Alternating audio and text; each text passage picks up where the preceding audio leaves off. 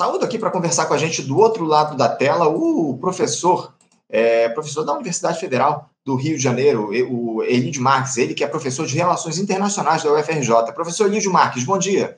Bom dia, obrigado, Anderson. Mais Eu que agradeço, Elídio, a tua participação. Só vou pedir um favor, Elídio, o teu áudio está um pouquinho baixo. Se você puder desconectar o teu fone do, do, do, do teu aparelho. Sim.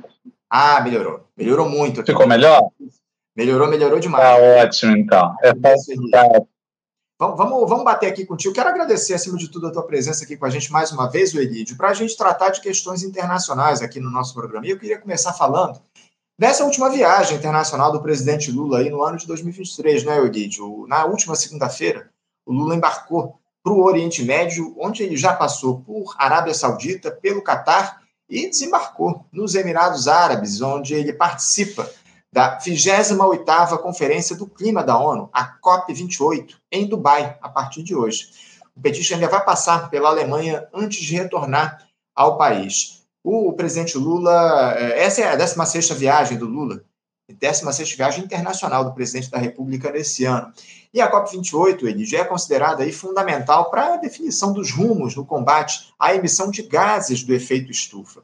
Estão provocando aí mudanças climáticas profundas no planeta potencializando os eventos extremos. Elidio, eu queria saber um pouco das suas expectativas aí para esse encontro entre as lideranças das maiores potências do planeta. Dá para a gente acreditar que a COP28 vai trazer boas negociações? Será que os países ricos vão finalmente cumprir a promessa de financiar os países mais pobres nesse, nessa necessidade que há de se cumprir os acordos climáticos, Elidio? É, então, eu constato né, que a gente tem uma urgência crescente, é uma, uma urgência crescentemente acelerada uh, por respostas mais fortes e mais nítidas em relação à situação climática. E perceba você que, uh, mesmo integrantes da alta cúpula da política internacional, normalmente bastante ponderados nas suas colocações, como o próprio secretário-geral, Antônio Guterres, secretário-geral da ONU, eh, já alteraram os termos utilizados, né? começam a usar termos como ebulição, né? então a ideia de aquecimento global se tornou um tanto é, anacrônica. Uh, e é interessante observar algumas mudanças de glossário que vão acontecendo nesse debate, nesse debate internacional. Eu penso que é reflexo da situação de fundo que a gente tem. Né?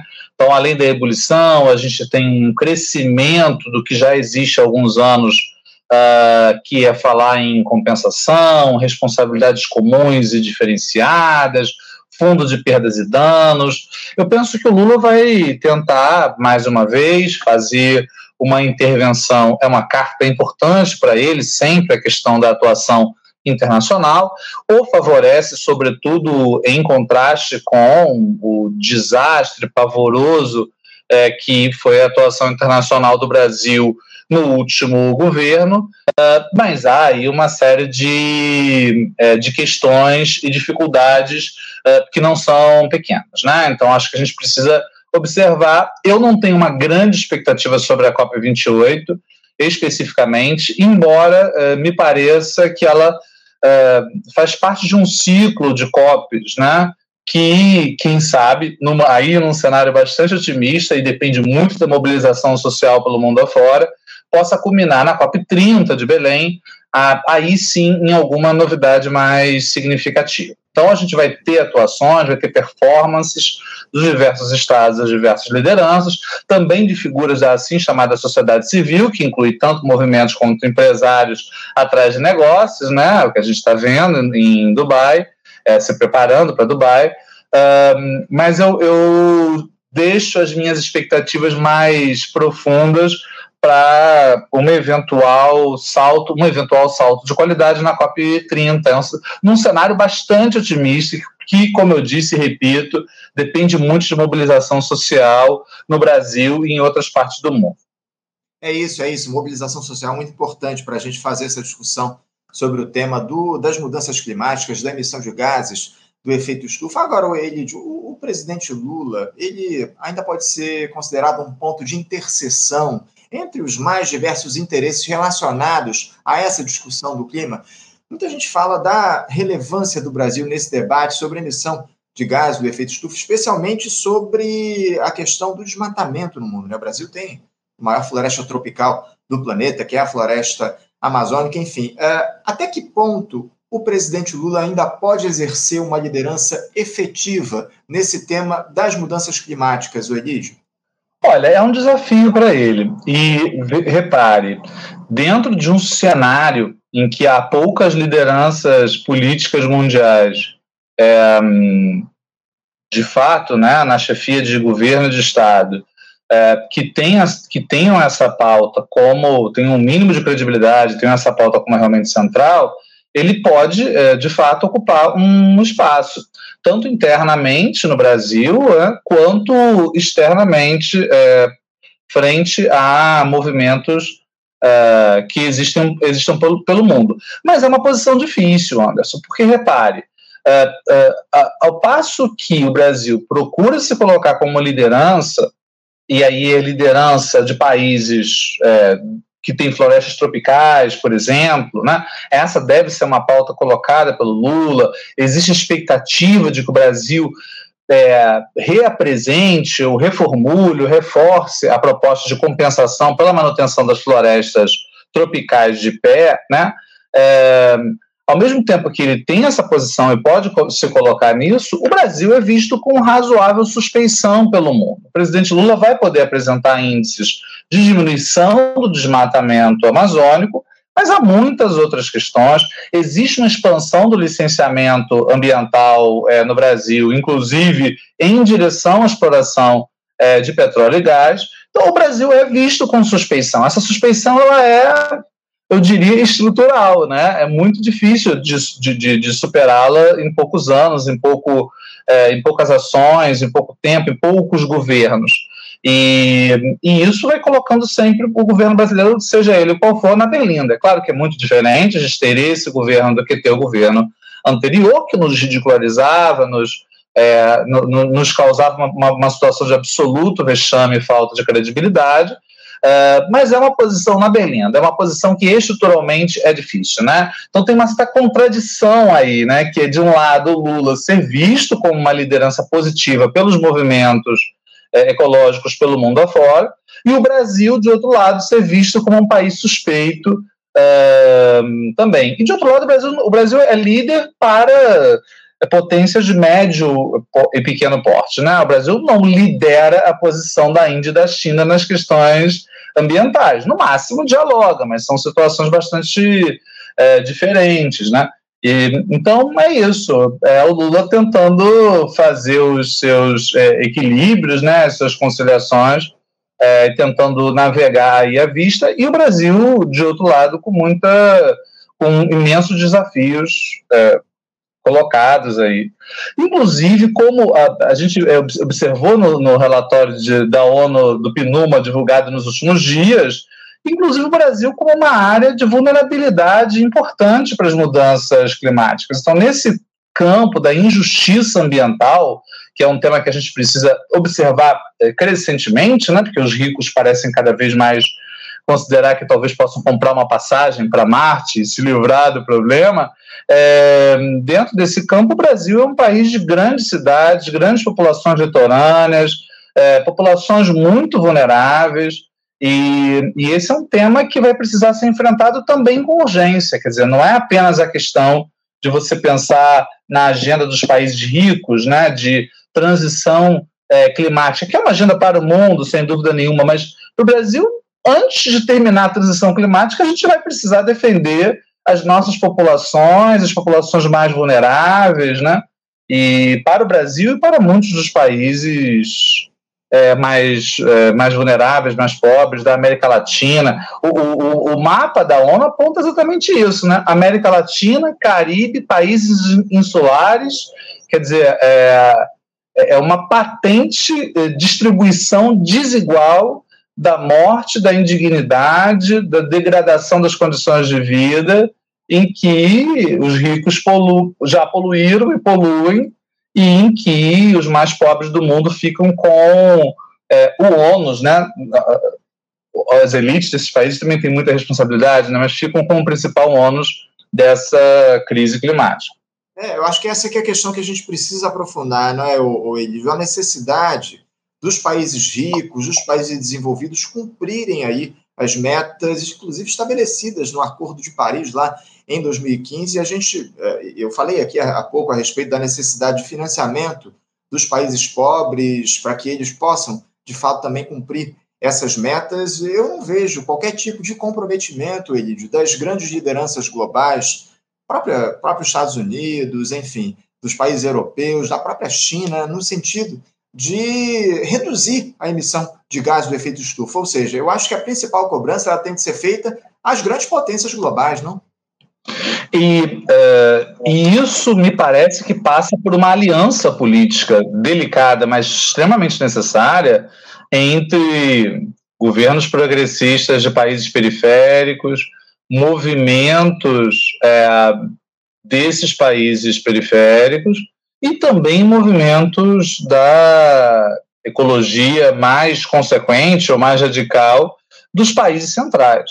Uma coisa que a gente tem observado, Anderson, que é importante observar, é que para além desse discurso oficial, né, veja que, veja, repare você que assim uma Ursula von der Leyen, né, uma figura insuspeita, lá a, a comissária da, da União Europeia, uma figura insuspeita de ligações com os movimentos progressistas pelo mundo, ela é, declara que tem que haver uma transição e que essa transição tem que ser feita com justiça.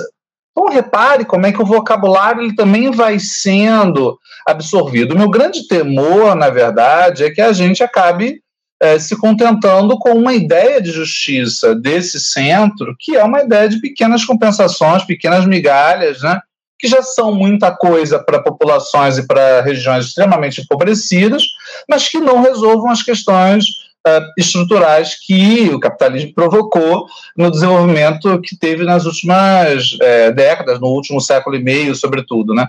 Então, me parece extremamente importante que a gente esteja atento, crítico, ao mesmo tempo não deixe de fazer é, alianças né, necessárias para ampliar a força desse tipo de movimento. E aí eu te chamaria a atenção para a radicalização de alguns desses movimentos no centro, tem um episódio em Sansolinha, um ano atrás, na França, que eles chamaram de Guerra da Água, me parece que numa inspiração do heróico movimento de Cochabamba, na, na Bolívia, no início do século XX, nesse século XXI. E esse movimento Sansolini eh, foram 4 mil pessoas que foram fazer o impedimento físico da exploração da água. A água é um tema absolutamente central, não é só a questão climática, está absolutamente relacionada, né? É, e o Estado francês, tem um ano, foi mais ou menos em novembro do ano passado, o Estado francês mandou 1.700 policiais, 1.700 policiais, para fazer o enfrentamento dessa população. E assim, é, é, veja, o, o, Extinction Rebellion, né, o movimento, a gente pode fazer as discussões programáticas que quiser, tem discussões programáticas mais sofisticadas, menos, sobre a questão climática.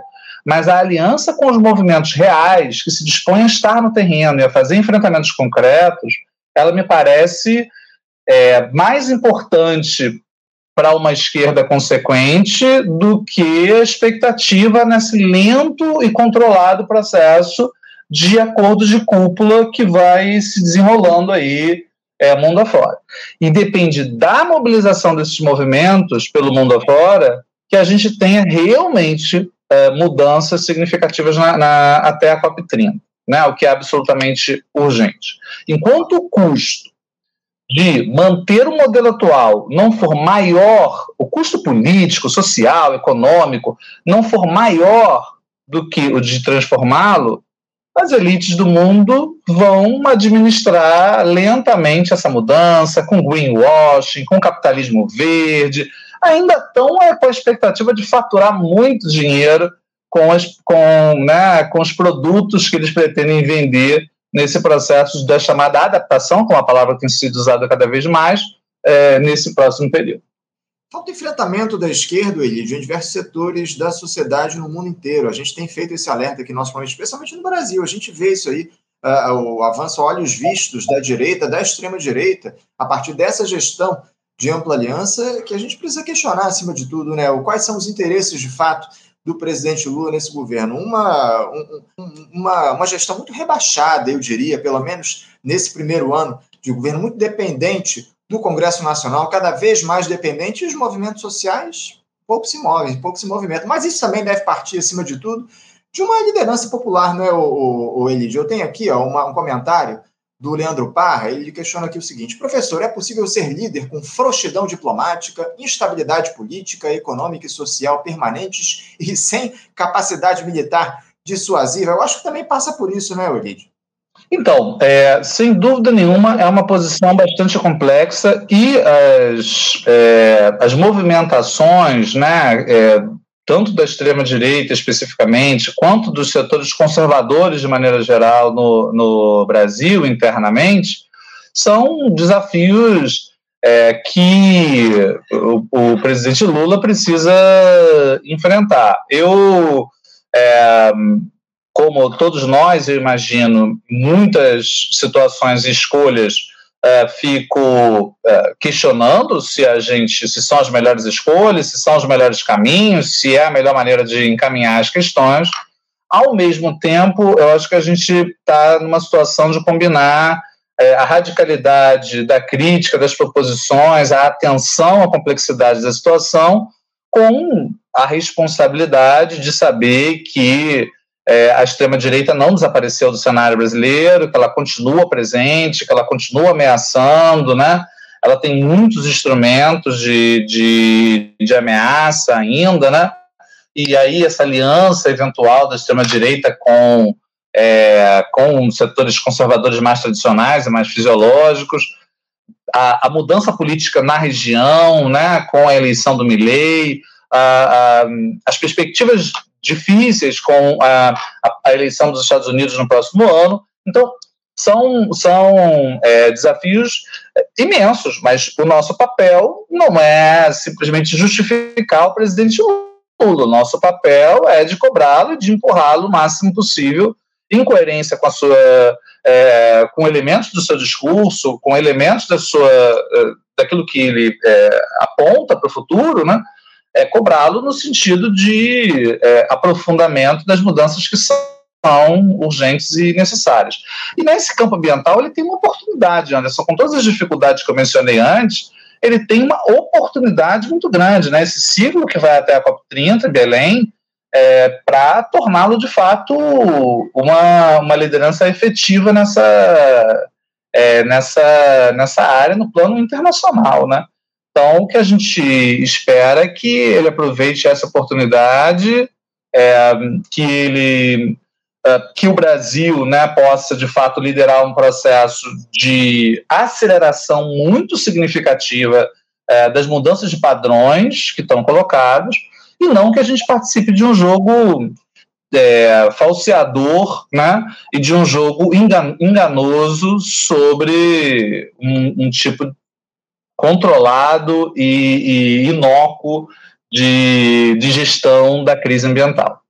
É isso, é isso. Ô, ô Elidio, eu queria mudar um pouquinho de assunto. Aproveitando que a gente falou há pouco sobre o Oriente Médio, eu queria falar sobre essa, esse dito conflito lá em Gaza, que não passa, evidentemente, de um massacre do povo palestino que nós temos aí observado. Estamos, inclusive, em um momento de pausa, aí, graças a um acordo de cessar-fogo temporário que foi construído pelo Catar mas Israel já fala em retomar o envio de foguetes aí, os bombardeios lá à Palestina, ao território palestino em Gaza. Na tua avaliação, o que, é que move o, o, o Estado sionista de Israel hoje nesse terror que é visto ao vivo pela TV há mais de um mês e meio? Como é que você vê esse, essa guerra, essa, essa guerra, esses bombardeios aí de Israel lá a, a Gaza destruindo a população palestina?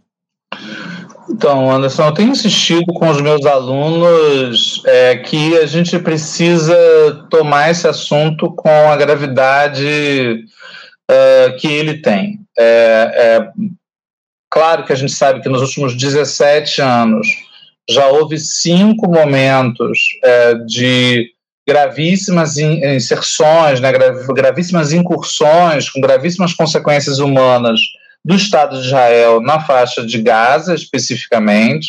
A gente sabe que isso está inserido numa história que é uma história de 75 anos, é, mas uh, é preciso que a gente consiga identificar também as mudanças qualitativas, mesmo as mudanças qualitativas negativas, nesse caso, que a gente está é, que a gente está encarando. Veja, há uma disputa, essa disputa não acontece apenas ali naquele terreno, eu acho que acontece no plano mundial, é, e essa disputa ela tem duas, né, é, uma radicalização de um lado e um reforço de resistência do outro. Eu acho que essa radicalização ela passa pela aliança do Ocidente numa defesa de um Estado de Israel liberado dos parâmetros civilizatórios jurídicos mínimos da convivência humana sobre o planeta. Então, quando a gente fala, eu sempre insisto nisso, né, porque esse é um dos temas assim, de que, que eu trabalhei na vida, que é o tema do humanitário, do direito humanitário. Quando a gente fala de normas humanitárias, a gente está falando de normas que vêm da antiguidade, a gente está falando de parâmetros de que você é, não massacra os não combatentes, de que você não massacra as crianças, de que você não é, não atinge os locais de socorro aos feridos. Essas normas elas vêm sendo construídas muito antes da modernidade, né? Elas estão presentes na literatura grega, nas tragédias gregas, né? É, a, a, a Antígona reivindicava a dignidade do enterro de seu irmão, né? Uh, então, estou falando de, de, de, de, elementos da pactuação mais, uh, mais modesta da existência da humanidade sobre a Terra.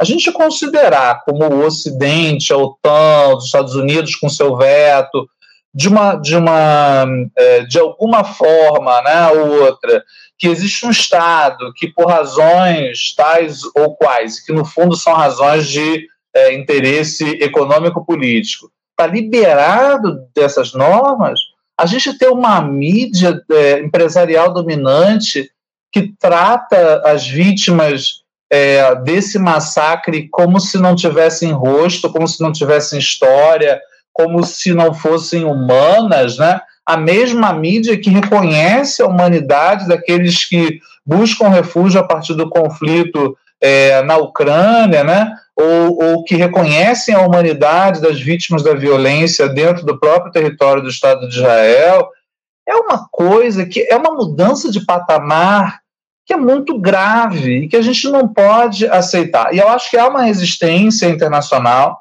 Perceba que há um crescimento da tendência de criminalização uh, dos discursos de solidariedade à Palestina, uma tendência à proibição de manifestações, propostas de, de, de equiparar o uso da bandeira palestina ao, ao uso da bandeira nazista né, em alguns países. É uma coisa de uma, de uma tentativa de recrudescimento por parte do Ocidente, de maneira geral, muito forte, mas houve uma reação. Houve, houve uma reação, houve movimentos, os movimentos foram massivos, foram importantes, apesar da parcialidade da mídia houve uma indignação de parte da opinião pública com o absurdo né, cometido, sobretudo contra crianças, que é um tema que emergiu aí no campo humanitário nas últimas semanas. É, é, e eu penso que a gente está num momento de então, o, aí o Trudeau, né, lá o Canadá vai dizer, ó, não dá. Próprio, os Estados Unidos também falam, né, pausa.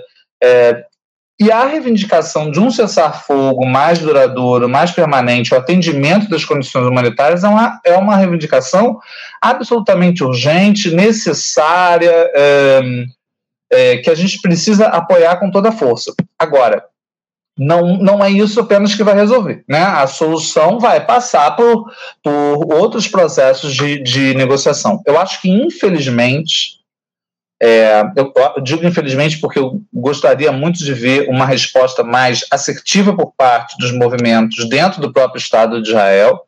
Eu acho que, infelizmente, a maior expectativa de que esse massacre e o, e o massacre contínuo que tem acontecido sejam parados é, passa pela resposta externa, né? passa pela capacidade da comunidade, assim chamada comunidade internacional, é, fazer parar o Estado de Israel. Hoje isso é difícil porque é uma cumplicidade absurda do Ocidente. E aí eu falo Ocidente, Anderson, porque não é só os Estados Unidos, né?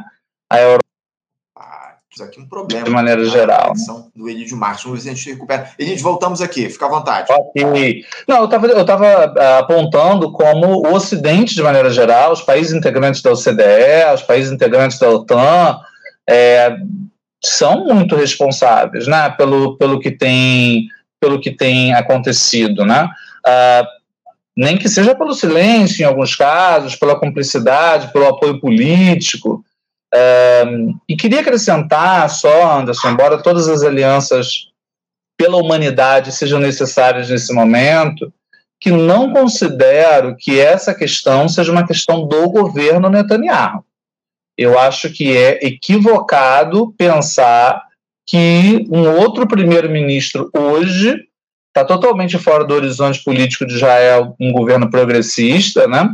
Uh, que um outro primeiro um outro primeiro-ministro hoje seria provavelmente algum, algum, outro representante de uma extrema direita israelense, né?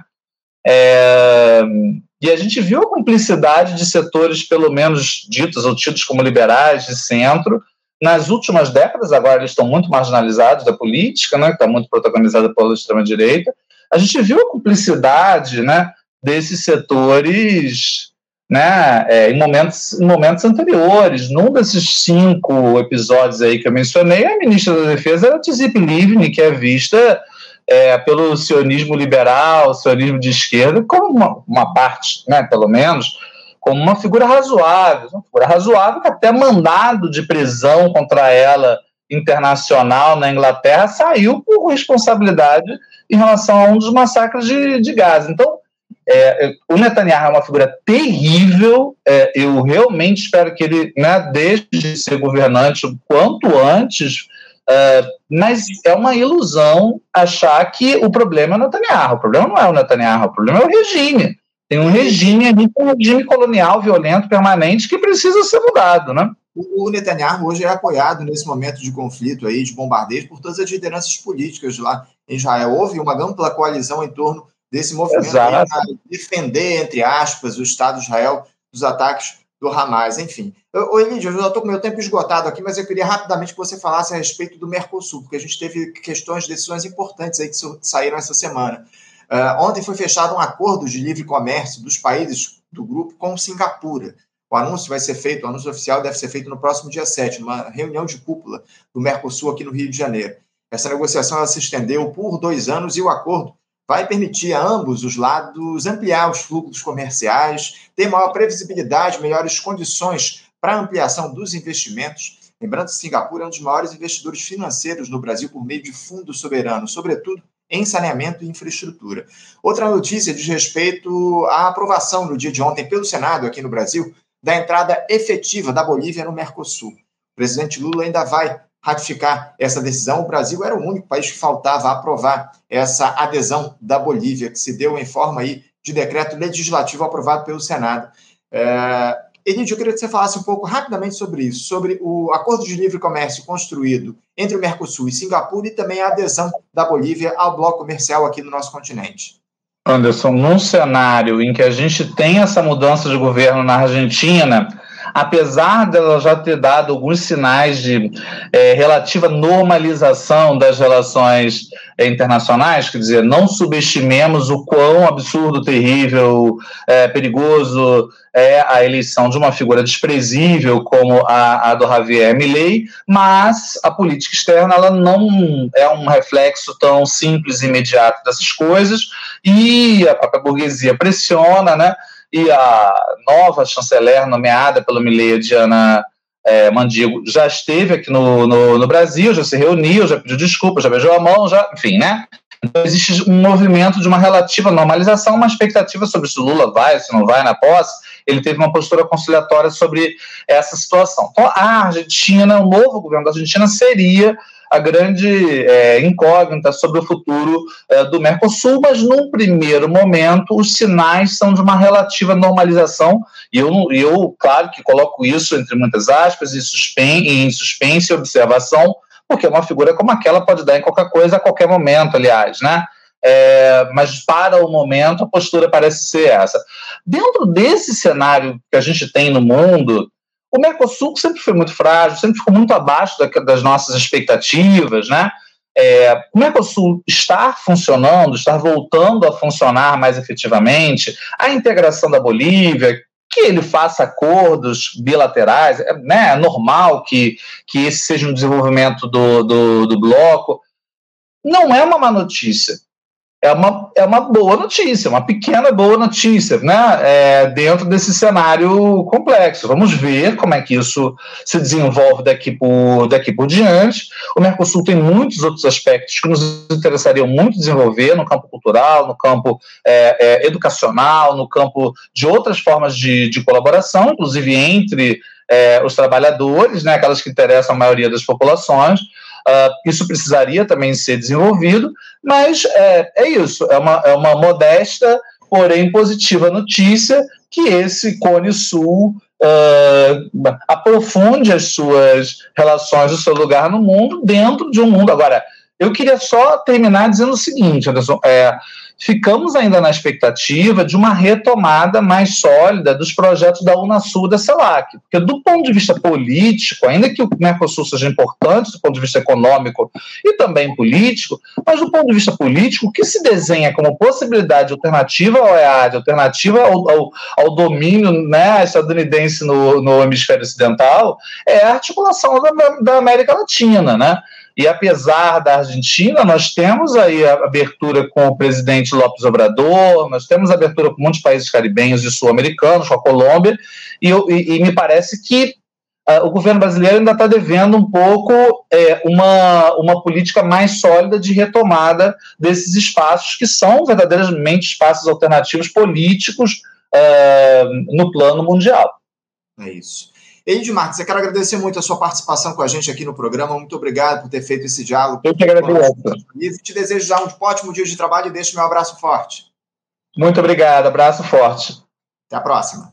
Conversamos aqui com Elidio Marques. Elidio Marques, que é professor de Relações Internacionais da Universidade Federal do Rio de Janeiro, UFRJ, falando um pouco sobre a COP28, a viagem, a última viagem do Lula em 2023, última viagem internacional do presidente da República, falando sobre as questões relativas aqui ao conflito, ao bombardeio lá de Gaza no Oriente Médio, enfim, sobre o Mercosul. Importante papo com Elígio no programa de hoje.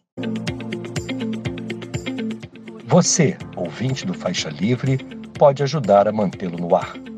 Faça sua contribuição diretamente na conta do Banco Itaú, agência 6157, conta corrente 99360, dígito 8. Esta conta encontra-se em nome do Sindicato dos Professores do Município do Rio de Janeiro e região, o Simpro Rio, uma das nossas entidades patrocinadoras, mas seus recursos são destinados exclusivamente para o financiamento do nosso programa. Você pode fazer sua doação de qualquer valor, utilizando também a nossa chave Pix, que é ouvinte@programafaixalivre.com.br. Sua contribuição é fundamental para a manutenção desta trincheira progressista no ar.